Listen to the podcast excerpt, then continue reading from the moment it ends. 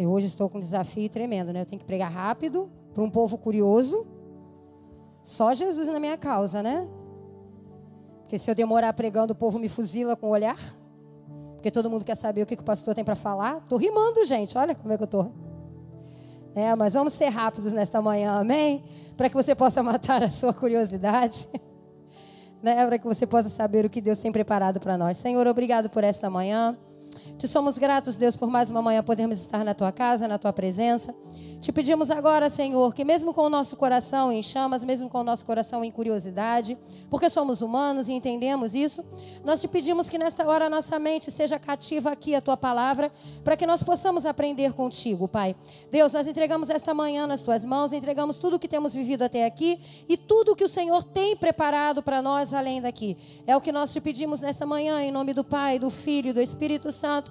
E que a igreja amada do Senhor diga amém. Nós estamos aí numa série, na sexta mensagem de sete semanas. Né? Semana que vem essa série está acabando.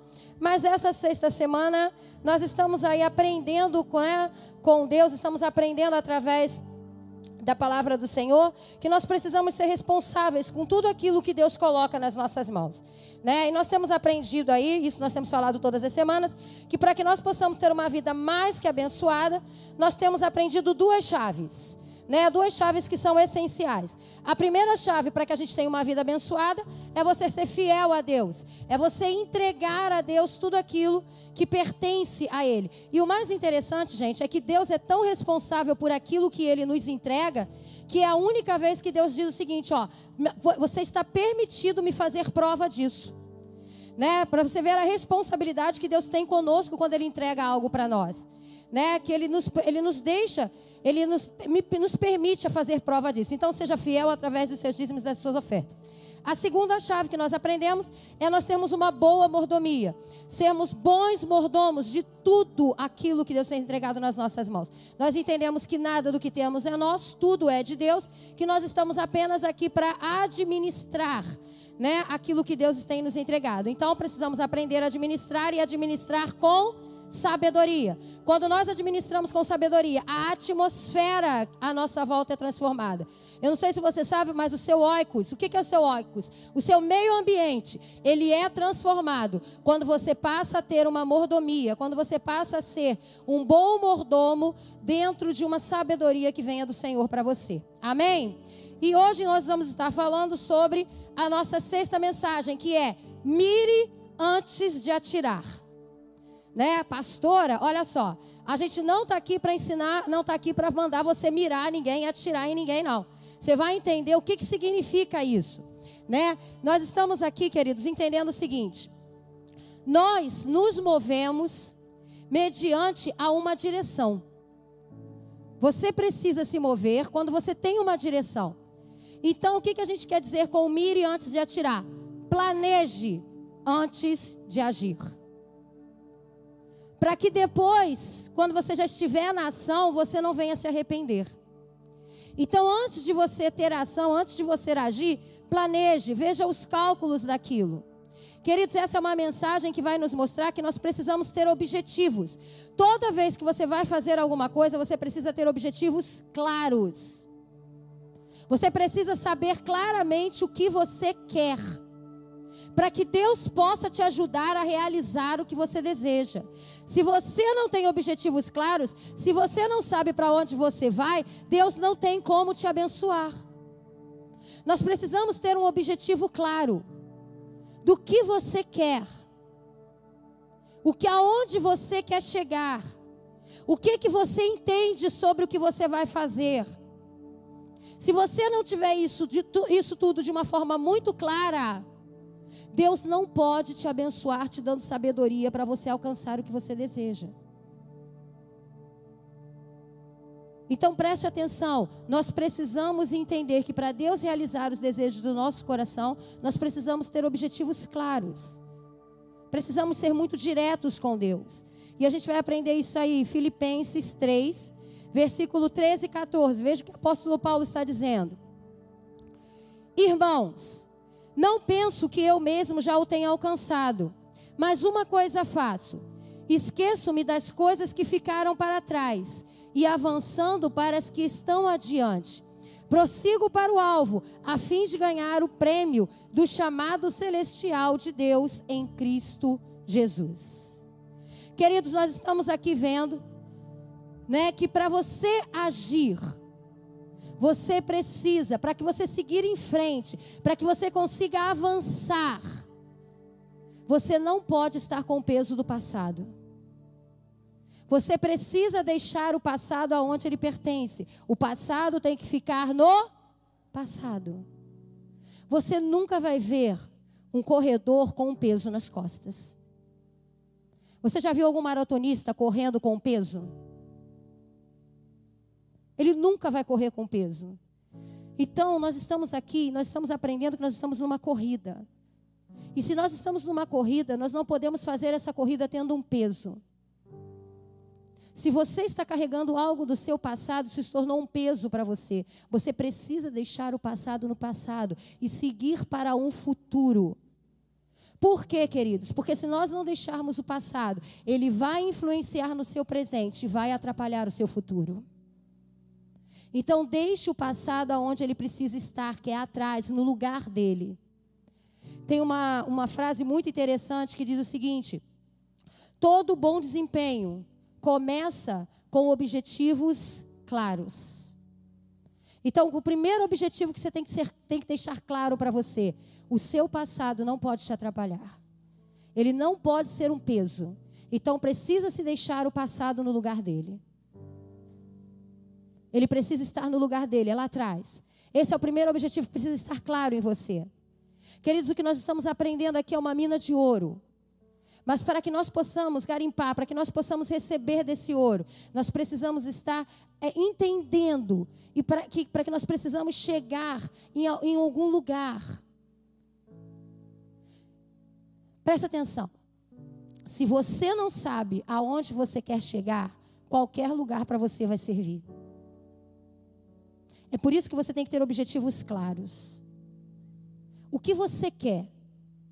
Aonde você quer estar daqui a cinco anos? Isso precisa estar claro na sua cabeça.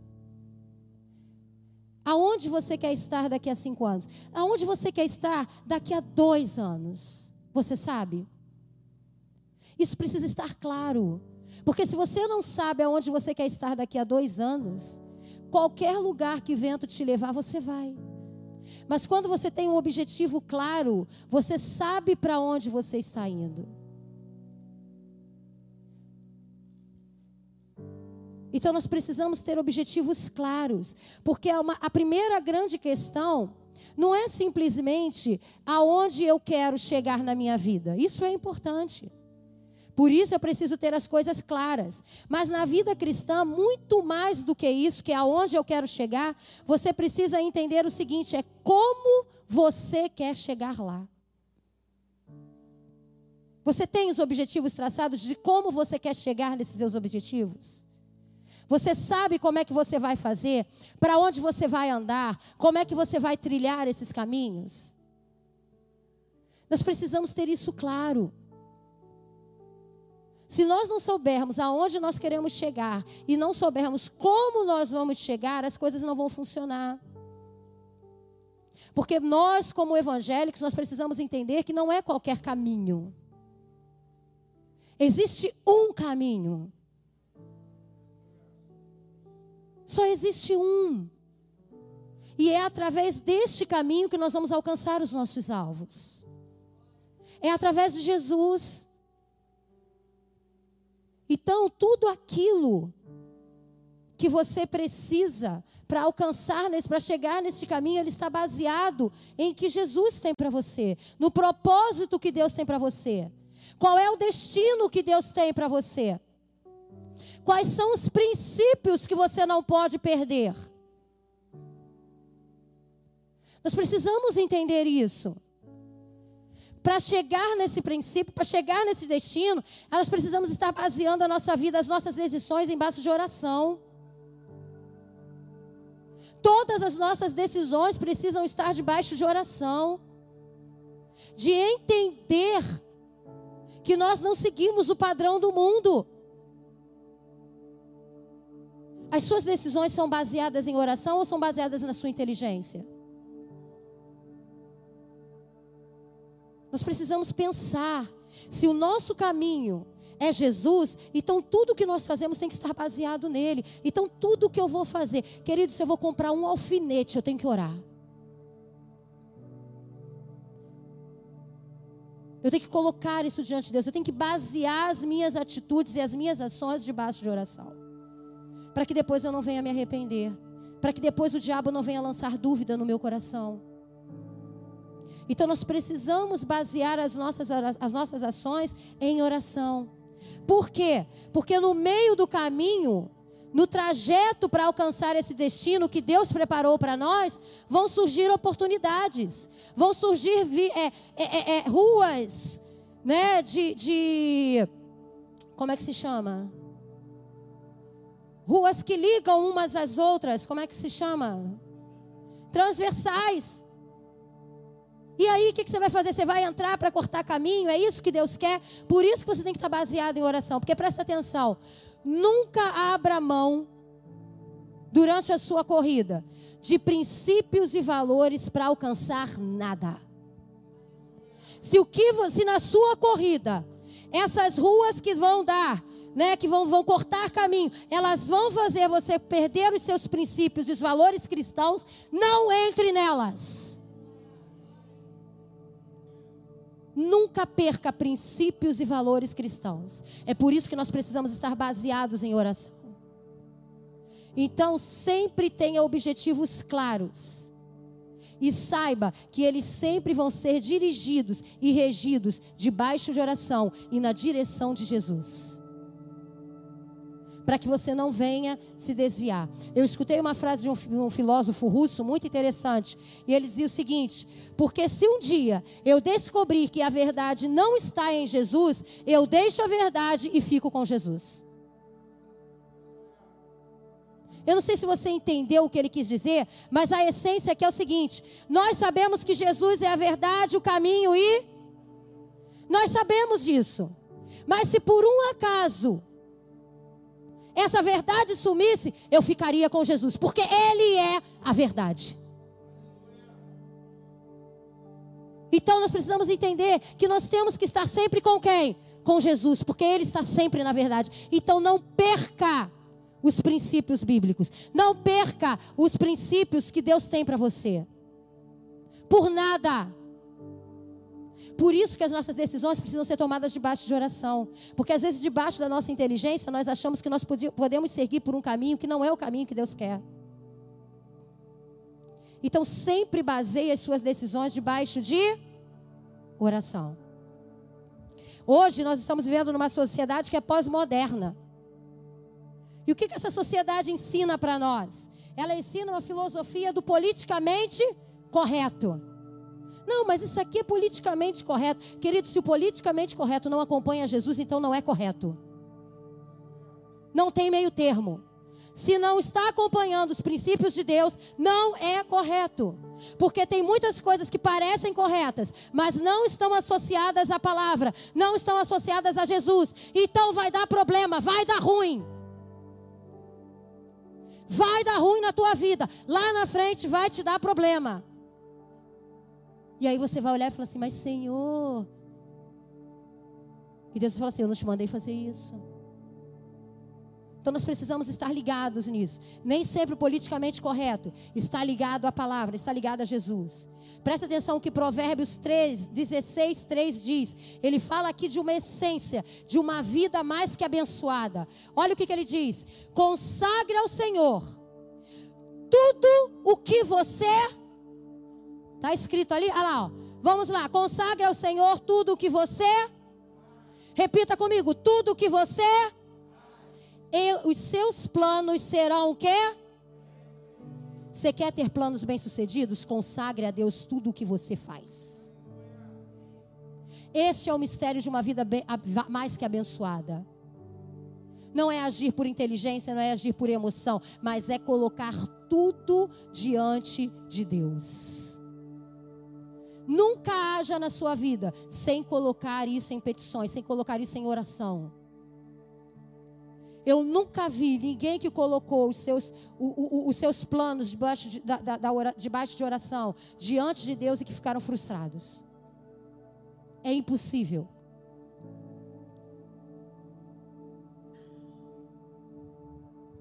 Então preste atenção. Não deixe a sua vida viver de seguir de qualquer jeito. Coloque os seus planos debaixo da oração do Senhor.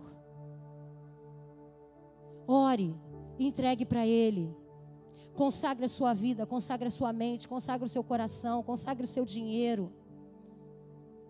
Entregue tudo para Ele. E no final você vai ver que vai dar certo. Vai dar certo. Nós temos visto e nós vimos durante essa semana, quem nos acompanhou nas lives durante a manhã, que nós somos, quando, quando nós somos verdadeiros cristãos, nós estamos sentados na cadeira do, da testemunha. Tudo que você faz é testemunho para alguém. Tudo. Tudo que você faz serve de testemunho para alguém. Nós aprendemos isso durante essa semana. Tudo que você faz vai envolver pessoas que estão à sua volta. Nós estamos sempre sendo observados. Nós somos testemunhas, nós somos é, embaixadores de Cristo aqui na terra. Então a nossa obrigação é de sermos bons testemunhos. É de darmos bons testemunhos.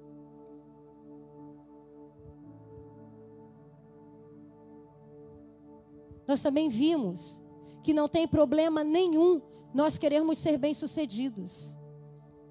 Queridos, não há problema em você querer ser bem-sucedido. Desde que você ganhe o seu dinheiro honestamente, Deus vai estar te abençoando. Não tem problema nenhum, nós precisamos quebrar esses paradigmas no Evangelho. Nós podemos ser bem-sucedidos sim. Ricos é outra história. Milionários é uma outra história. O pastor falou aqui semana passada que nem todo crente nasceu para ser. Mas bem-sucedidos, todos nós nascemos para ser. Desde que nós venhamos a agir de forma honesta, Deus vai abençoar. Desde que nós coloquemos os nossos planos em oração, Deus vai abençoar. Riqueza não é um problema para Deus. Até mesmo porque a palavra nos diz que Deus é o dono do ouro e dá. O problema com Deus é pecado. Deus tem problema com pecado, não é com dinheiro. Deus tem problema não é com você ter dinheiro ou não. Deus tem problema se você está pecando ou não. Porque você ter dinheiro ou não ter dinheiro não é isso que vai te levar para o céu. Mas é pecado ou não pecar que te tira do céu.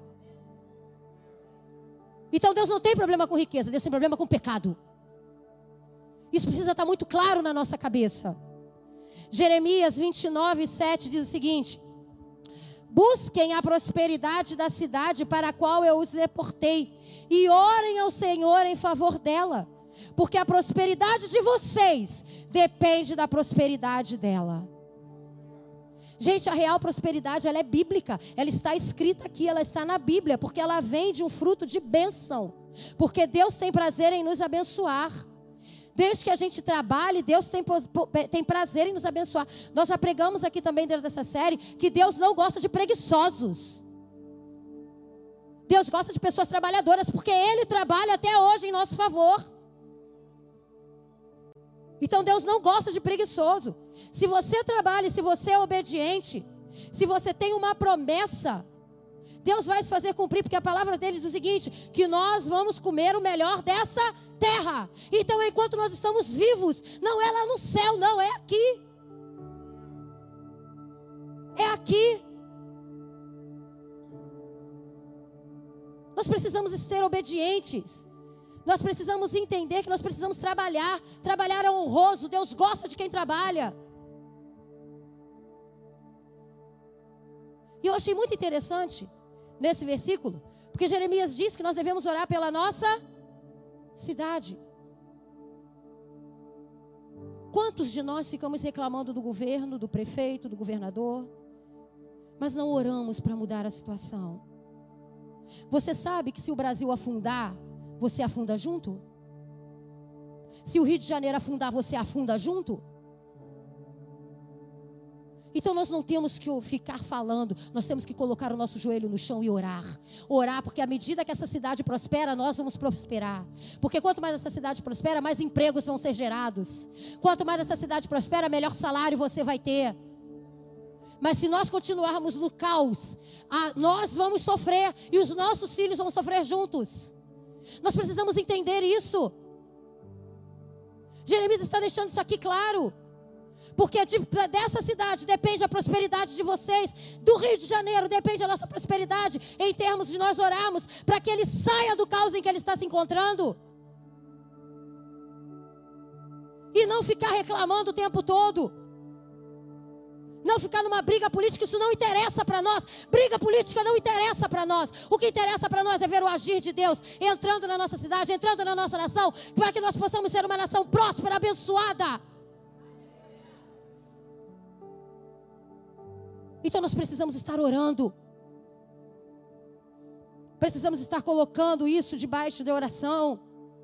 Queridos Noé, José, Daniel, Davi, todos eles foram homens bem-sucedidos na Bíblia.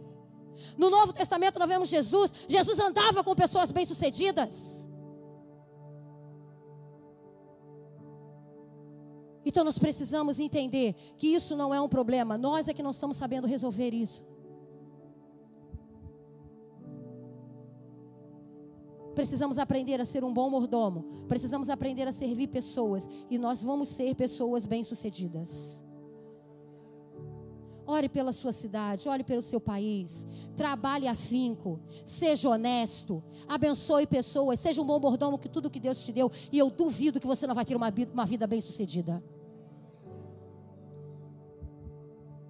O autor do livro, Robert Morris, ele diz o seguinte: o foco nos objetivos é a chave para chegarmos onde queremos ir na vida com Deus. Você já viu pessoa? Eu vou falar aqui porque eu fui assim, tá, gente? E até hoje, de vez em quando, eu dou umas desviadas, eu passo dar uma chamada. Entra no shopping. Eu fui no shopping para comprar uma calça. Eu estou indo para comprar a calça, mas de repente eu vejo uma blusa. E aquela blusa, o foco é a calça. Mas aí eu já fui ver a blusa. Eu não saí para comprar uma blusa, eu saí para comprar uma calça. Aí, aí, né, se você tem um marido, uma esposa abençoada, um filho abençoado, ele fala assim: o foco é a calça, desvia da blusa. Aí você pega e vamos lá. Aí você vê uma bolsa, você vê um sapato. Toda hora o seu foco desvia. E se você não tiver alguém para te trazer a realidade, você sai de lá com tudo menos com a calça. Ou sai de lá com a calça e mais com tudo. O que, que o autor está querendo dizer aqui? Nós precisamos ter um foco. E não podemos nos desviar dele. Eu tenho aprendido isso na minha vida. Eu tenho que ter um foco. Se o meu foco é chegar lá no Fábio, que está sentado na última cadeira, perto da porta, eu não posso parar no meio do caminho para entrar no computador. Eu não posso parar na saída. Eu tenho que chegar no meu foco. precisamos ter qual é o seu foco, o que você quer. Quando você foca, quando você mantém o foco, você consegue chegar aonde Deus quer. Planeje antes de executar, planeje antes de agir. Nós falamos isso aqui na primeira mensagem. Faça um planejamento, faça um orçamento. Nós precisamos fazer isso. Porque quando você não tem objetivos, você não vai ter resultados. Nós precisamos estabelecer alvos.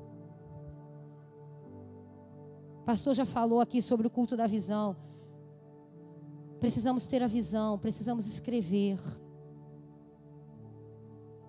Você precisa saber o que você quer, escreva, ore, coloque no lugar onde você lembre todos os dias, para que você não perca o seu foco. Você tem escrito o que você quer? Você tem escrito qual é o, o, o planejamento disso? Qual é o primeiro passo que você tem que tomar? Você tem orado e pedindo estratégias para Deus para você alcançar esse alvo? Se nós não fizermos isso, queridos, nós não vamos chegar a lugar nenhum, vai ficar sempre só aqui, ó. E o que não sai da mente para execução vira sonho. E vira sonhos perdidos. Vira devaneio. Perdão, não vira sonho, vira devaneio. Então tenha claro os seus objetivos, escreva-os. Coloque eles no lugar onde todos os dias você leia ele e você ore. Para que Deus venha agir naquele sonho. Para que Deus venha agir naquele alvo. Coloque ele todos os dias diante de Deus. É necessário isso.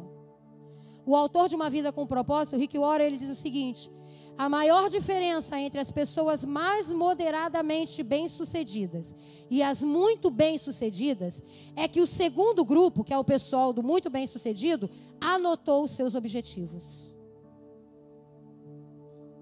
Que grupo você quer pertencer? O moderadamente ou o bem-sucedido?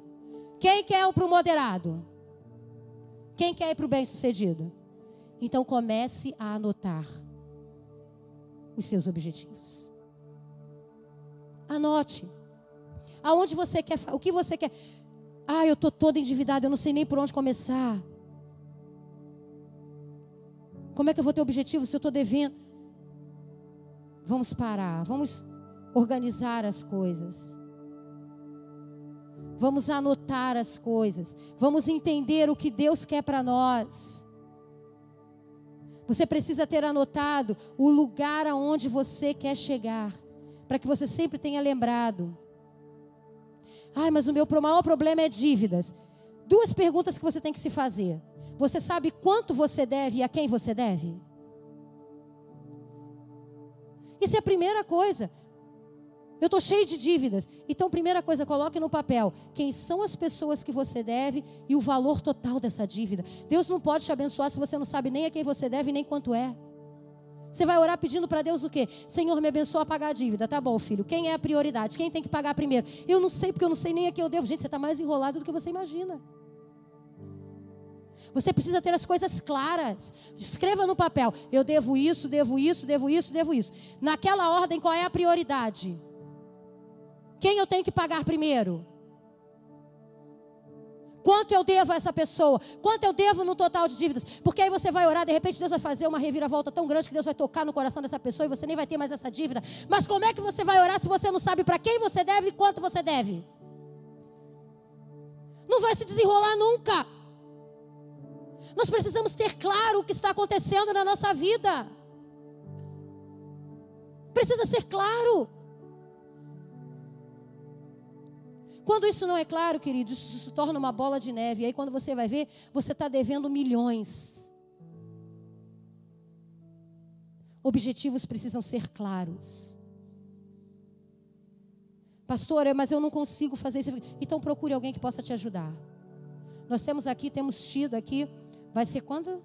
Toda quinta, que vai ser Toda primeira quinta-feira do mês, o Tiago se propôs a estar aqui fazendo um culto para quem quer ser empreendedor, para quem está enrolado e quer se desenrolar. Ele não, ele não se, se nega a ajudar. Você quer uma ajuda? Procura ele, Tiago, fica de pé para o pessoal te conhecer. Ali, ó, aquele lá é o Tiago. Se você quer uma ajuda financeira, se você quer se desenrolar, chega perto dele, conversa com ele, vendo o que, que ele pode te ajudar, de dicas que ele pode te dar. Mas resolva. Tenha suas coisas claras, escritas de uma forma muito clara.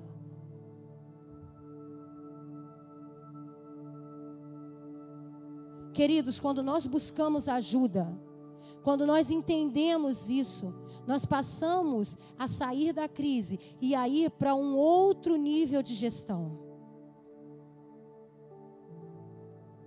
Não vai resolver suas dívidas, não vai resolver sua crise se você ficar, ai, eu estou em crise, ai, eu estou em crise. Primeiro, para de gastar. Se você está em crise, está gastando por quê? Primeiro ponto que você tem que fazer, para de gastar.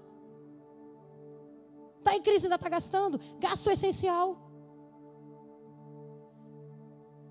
Comece a organizar a casa. Nós temos falado isso aqui. Não adianta apenas ouvir. Você precisa ouvir e praticar. Eu creio que Deus vai tirar deste lugar novos empreendedores, empreendedores abençoados, que vão abençoar vidas dentro deste lugar, vidas que estão para chegar neste lugar. Mas para isso nós precisamos colocar a casa em ordem. Coloque a casa em ordem. Quem não assistiu à live de sexta-feira, nós lemos um texto, um, um testemunho do pastor, e eu estava falando para o pessoal da live de sexta-feira, gente, eu quero viver isso.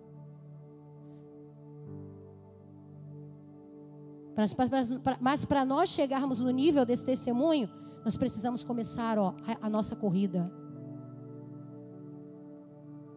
Precisamos colocar a casa em ordem.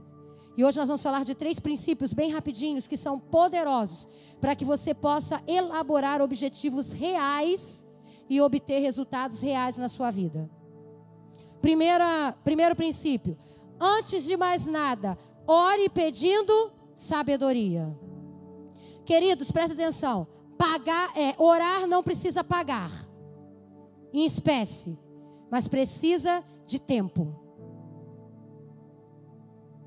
Precisa se gastar tempo em oração. Não ache você que você vai simplesmente só falar para Senhor, abençoa a minha finança, me dá sabedoria. E vai. Não vai acontecer assim. Você não paga para orar, mas gasta tempo oração. Ela leva tempo. Você tem que estar ali, colocando diante de Deus. Abra sua Bíblia em Tiago, capítulo 1, versículos 5 e 6.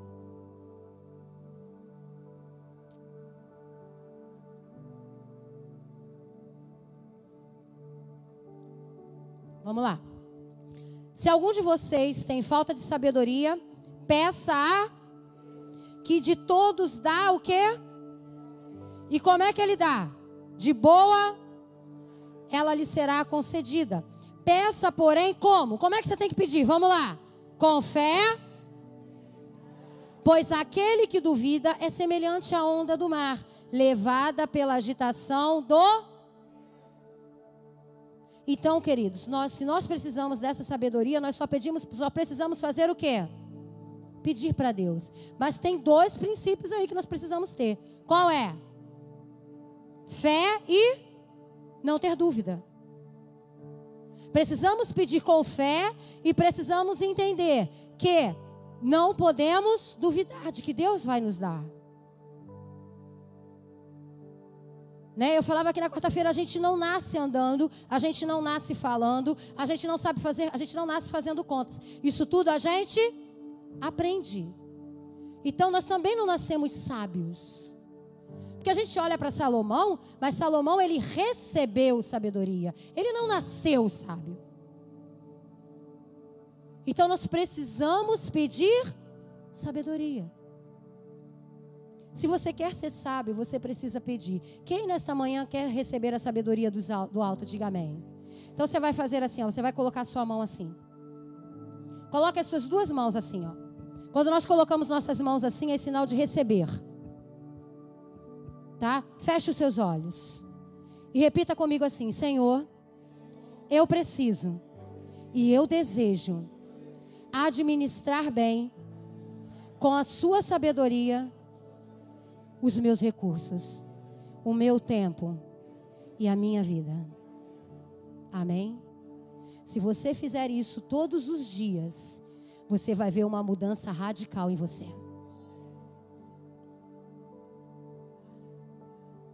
Peça a Deus todos os dias. Estenda suas mãos todos os dias para que você possa receber ela.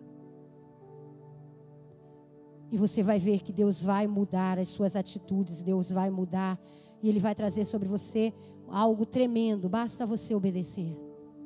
Porque Deus vai começar a te ensinar. Agora, não adianta Deus te ensinar. Deus manda você fazer A, B e C. Você vai, faz Y, D, é, W, Z. Aí, filho, realmente fica difícil. Sabedoria, junto com obediência, vai trazer bênção. Segundo, jamais estabeleça alvos para impressionar os outros. Lucas. Livro de Lucas, capítulo 14, versículo 10 e 11.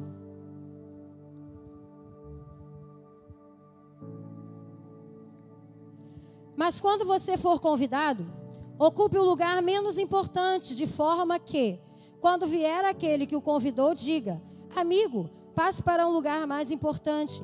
Então você será honrado na presença de todos os convidados, pois todos os que exaltam, pois todo o que se exalta será e o que se humilha será Aqui nós temos um princípio valiosíssimo. Que princípio é esse? Administre bem para que você não seja envergonhado. Para que você não passe vergonha. Gente, é muito feio cristão passando vergonha porque não sabe administrar suas coisas. Nós precisamos aprender a administrar bem, a obedecer. Você sabe que a obediência procede a bênção? Só recebe bênção quem é servo obediente. Então aprenda a obedecer. Porque quando nós obedecemos, a bênção vem sobre nós e junto com isso vem uma cobertura espiritual. Nós precisamos estar debaixo de uma cobertura espiritual. A coisa mais triste é quando uma pessoa entra no gabinete para falar com a gente e a gente dá um conselho e ela não segue nada daquilo que ela fala, que a gente aconselha. Servos desobedientes não vão ver bênção.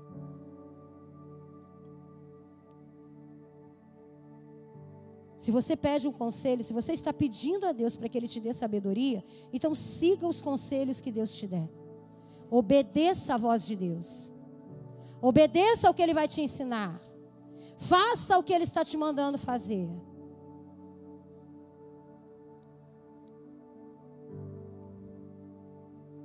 para que você não venha passar vergonha. Quantos crentes passam vergonha porque vivem envolvidos dentro de um consumismo do mundo? Que diz que nós precisamos ter, que nós merecemos ter, que nós temos que ter. Temos que ter o quê? Temos, precisamos aprender, como aprendemos semana, semana passada, aprendemos, precisamos aprender a viver com contentamento. Felizes, contentes com aquilo que Deus tem nos dado. Isso não é sinônimo de descanso. Isso só é sinônimo de não entrar nessa coisa mundana que toda vez que a gente tem que a gente tem que comprar alguma coisa, a gente tem que ter alguma coisa porque a gente merece. Queridos, nós merecemos tudo. Mas nem tudo Deus vai nos dar. Porque como pai, ele sabe que nem tudo é para nós. Então precisamos estar contentes, precisamos estar alegres, precisamos ter contentamento com aquilo que Deus nos deu. Falei semana passada, você nasceu nu. Hoje você está vestido. De repente você veio de uma família aonde sua mãe, quando você nasceu, você tinha duas roupinhas, uma lavando e uma usando. E hoje olha o seu guarda-roupa.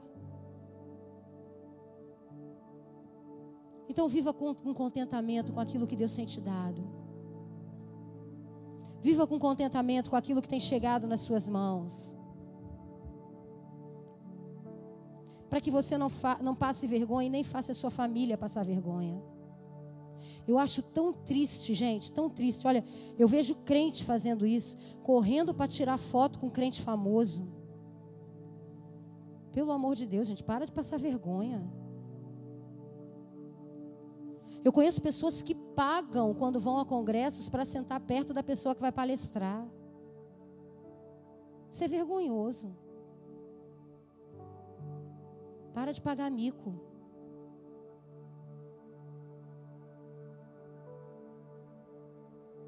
Precisamos entender. Não precisamos passar vergonha com certas coisas, não. Nós precisamos entender que tudo que nós fazemos é para agradar a Deus. Precisamos agradar a Deus e não aos outros. Temos um propósito de Deus na nossa vida e é para isso que nós nascemos para cumprir esse propósito. Porque Deus não te chamou para viver uma vida ao véu, ao léu, ao vento, não. Deus te chamou para viver uma vida a qual Ele sabe qual é o lugar que Ele vai te levar. Terceiro e último, estabeleça alvos específicos e mensuráveis. 1 Coríntios 9, versículo 26.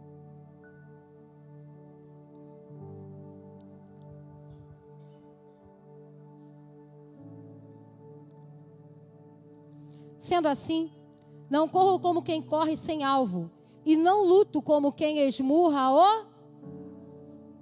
Gente, parafraseando o que Paulo está falando aqui, ele está dizendo o seguinte: eu, quando corro, Eu tenho um alvo.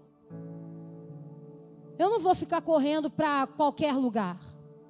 Eu não vou ficar fazendo coisas. Presta atenção, nós temos uma guerra. Então você tem que saber qual guerra guerrear. Você não pode sair tentando fazer tudo, porque é como se você estivesse tentando dar soco no ar. Você conhece pessoas que lutam, lutam, lutam e parece que. Tem um ditado no mundo que diz que corre, corre, corre e morre na beira da praia, né? Igual o cachorro para. É, nada, nada e morre na beira da praia, não é isso? Igual o cavalo paraguaio. Você conhece pessoas assim? Que corre, corre, corre, mas não chega em lugar nenhum. Por quê? Porque não tem um alvo. Então, Paulo aqui diz o seguinte: quando você correr, corre tendo um alvo. Quando você guerrear, guerreie sabendo quais são as guerras. Queridos, nós temos as guerras certas para guerrear. Nós temos o sacrifício certo para fazer. Não é qualquer sacrifício, não é qualquer guerra que você tem que entrar. Entre nos sacrifícios certos. Entre nas guerras certas. Sabendo o que, que isso vai mudar em você. Aí eu te faço uma pergunta: você sabe qual é a sua corrida? Ou você está correndo a corrida de alguém? Você conhece a sua corrida? Você sabe qual é o seu sacrifício? Para que que Deus, qual é o sacrifício que Deus quer de você? Não é do outro não, é de você.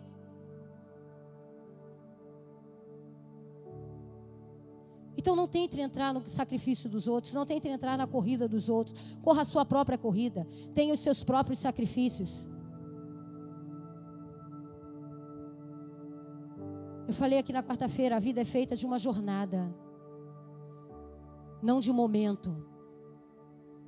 Então é na jornada que Deus vai estar falando conosco e mostrando para nós qual é o nosso sacrifício, qual é a nossa corrida. Não é no momento. O momento tem a sua importância, mas não é ele. Nós precisamos de dois critérios. Critérios que precisam bem, estar bem claros. Um a gente já falou aqui, escreva. Ore, coloque diante de Deus, escreva os seus, os seus alvos.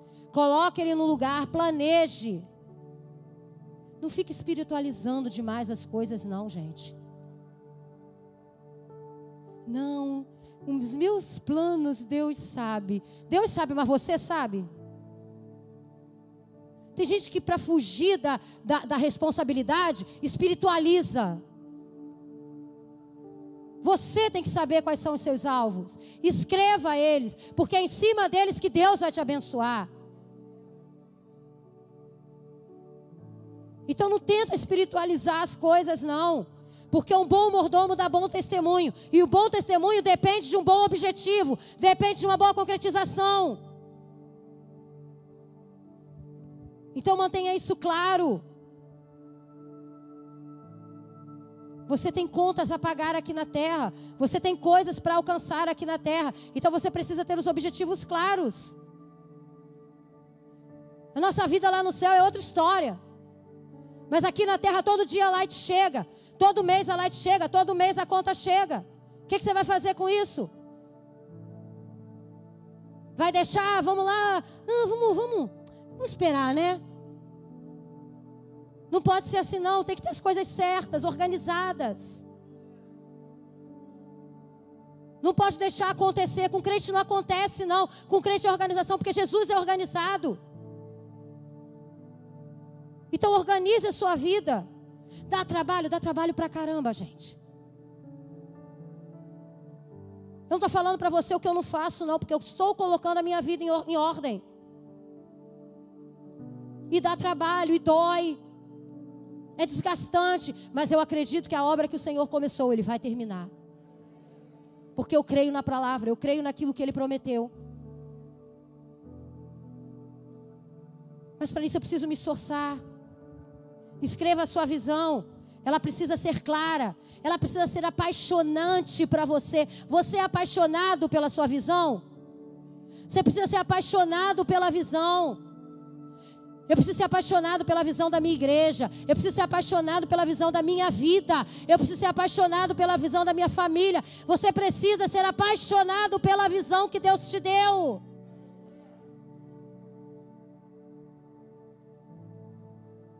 Nunca trabalhe sozinho. Sempre trabalhe com Deus. Uma vida abençoada tem tudo a ver com servos e servas responsáveis. Precisamos ser responsáveis. E para terminar, abra Ageu. Eu termino aqui.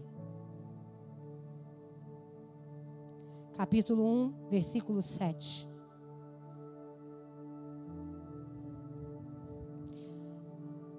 Assim diz o Senhor dos Exércitos: Vejam aonde os seus caminhos os levarão.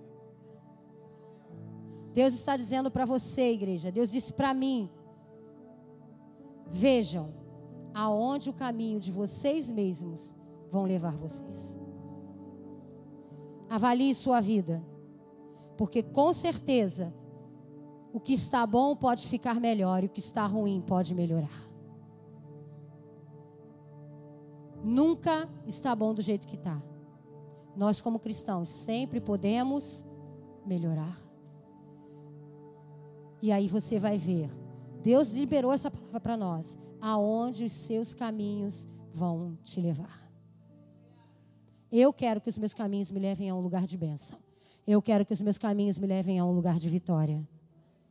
Eu quero que os meus caminhos me levem a lugares que eu nem sequer sonhei ou imaginei ir. Ou fazer. Amém? Eu espero que essa palavra tenha abençoado a sua vida. Mire antes de atirar. Planeje antes de fazer. Seja inteligente. Queridos, nós somos o povo mais inteligente dessa terra porque nós temos a sabedoria que vem dos céus para nós. Amém? Aplauda o Senhor bem forte nessa manhã.